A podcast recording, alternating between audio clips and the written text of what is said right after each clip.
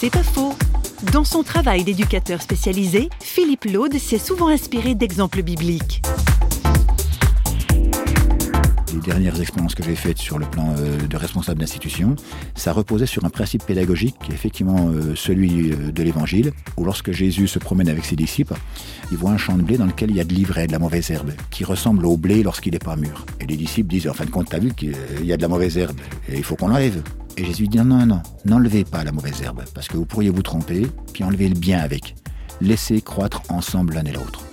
C'est-à-dire que les personnes ont en elles-mêmes du bien puis du pas bien, mais les occasions de développer le bien sont intéressantes. Plutôt que de lutter puis de vouloir dire il faudrait pas faire ça, il faudrait pas faire ceci parce que c'est pas bien, c'est de développer les ressources, c'est de donner aux gens les occasions de grandir dans les compétences qui sont les leurs.